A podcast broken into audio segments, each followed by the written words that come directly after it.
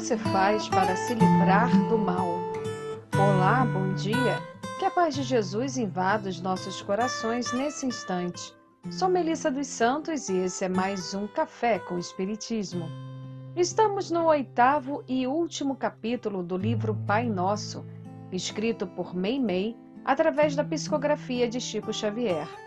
Meimei está nos explicando o significado da última frase da oração que Jesus nos ensinou: Livrai-nos do mal, porque teu é o reino, o poder e a glória para sempre, assim seja.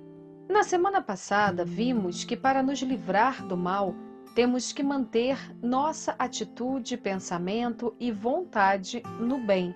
E que se queremos construir um mundo melhor, não devemos focar no mal que ainda acontece nele mas sim em o que podemos fazer para ajudar a construir esse mundo de paz, de amor, seja em casa, com a família, no trabalho, na rua, na instituição religiosa que frequentamos e ou conosco mesmo. Ah, e não podemos esquecer que em uma era globalizada, o que nós fazemos na internet o que compartilhamos, damos views, likes, também conta. Se queremos o aumento do bem, que possamos também procurar por mais coisas boas. Isso não é se isolar do mundo, ficar alienado ao que acontece ao nosso redor, mas é compreender que podemos ser luzes onde estivermos e fazer a nossa luz brilhar. Hoje, Meimei vai nos trazer mais uma reflexão sobre como podemos nos livrar do mal. Ela vai contar para nós uma história.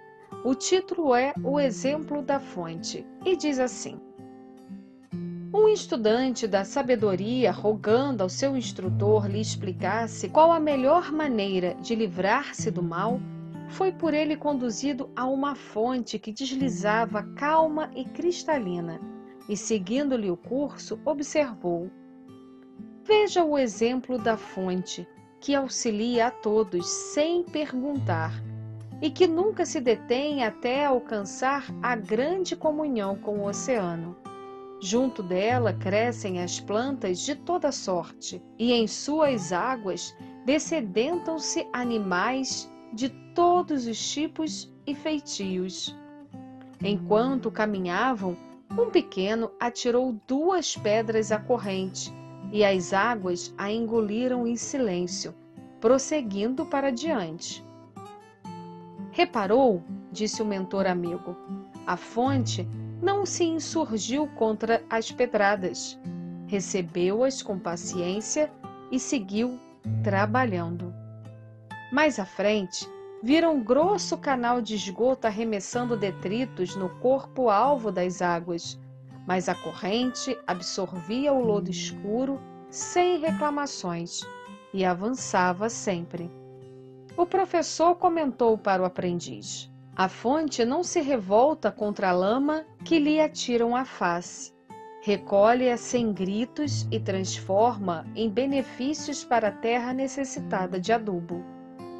Adiante ainda, notaram que enquanto andorinhas se banhavam lépidas, feios sapos penetravam também a corrente e pareciam felizes em alegres mergulhos. As águas amparavam a todos sem a mínima queixa. O bondoso mentor olhou o discípulo e terminou. Assinalemos o exemplo da fonte e aprenderemos a libertar-nos de qualquer cativeiro, porque em verdade só aqueles que marcham para diante com o trabalho que Deus lhe confia, sem se ligarem às sugestões do mal, conseguem vencer dignamente na vida, garantindo em favor de todos as alegrias do bem eterno. Essa história de Meimei pode até nos parecer utopia, ser como uma fonte, perdoando constantemente, relevando constantemente, servindo constantemente. Pode parecer que assim só agimos em prol do outro, para o outro, sem pensar em nós. Mas, na verdade, quando seguimos o caminho do amor, nós nos libertamos de nós mesmos, das nossas vicissitudes. Nas palavras da história de Meimei, nós saímos do cativeiro em que ainda estamos. E esse cativeiro é formado pelo orgulho e o egoísmo. Talvez agora você esteja pensando, mas eu nunca irei conseguir ser uma fonte. Pois lembre-se de que Jesus veio e nos provou que todos nós podemos ser fontes em nossas vidas. Jesus disse: Quem beber da água que eu lhe der, nunca mais terá sede. A água que eu lhe der se tornará nele uma fonte de água a jorrar para a vida eterna. Isso está em João, capítulo 4, versículo 13 a 14. Jesus é a nossa água viva, é o nosso exemplo de fonte. Tem um texto de Emmanuel que acreditamos complementar bem as reflexões nos trazidas por Meimei na lição de hoje. Se chama Alavancas de Luz e está no livro Palavras de Coragem, também psicografia de Chico Xavier. Leremos aqui alguns trechos. Queres distância do mal? Entretanto, para que o mal se afaste de nós, será preciso esquecê-lo. Não podemos ser ingênuos e simplistas a ponto de ignorá-lo. Urge, porém, não lhe conferir a honra da atenção permanente, qual se fosse ornamento precioso que devamos embutir na cabeça. Todos possuímos duas alavancas de força que, se conjugadas e usadas devidamente, resolvem quaisquer problemas ou subtraem obstáculos quaisquer: a oração e o trabalho.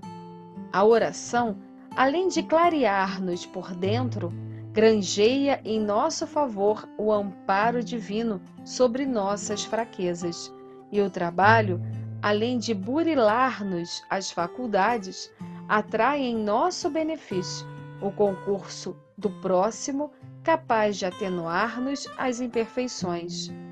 Em todos os desgostos e empeços da estrada, oração e trabalho funcionam eficientes. Sejam eles doenças ou mágoas, frustrações ou contratempos, tentações ou desastres, Recorramos a essas chaves de socorro e os caminhos se abrirão, amplos e claros, ao calor da paciência e à luz da esperança. Que assim possa ser. E até o próximo podcast Café com Espiritismo.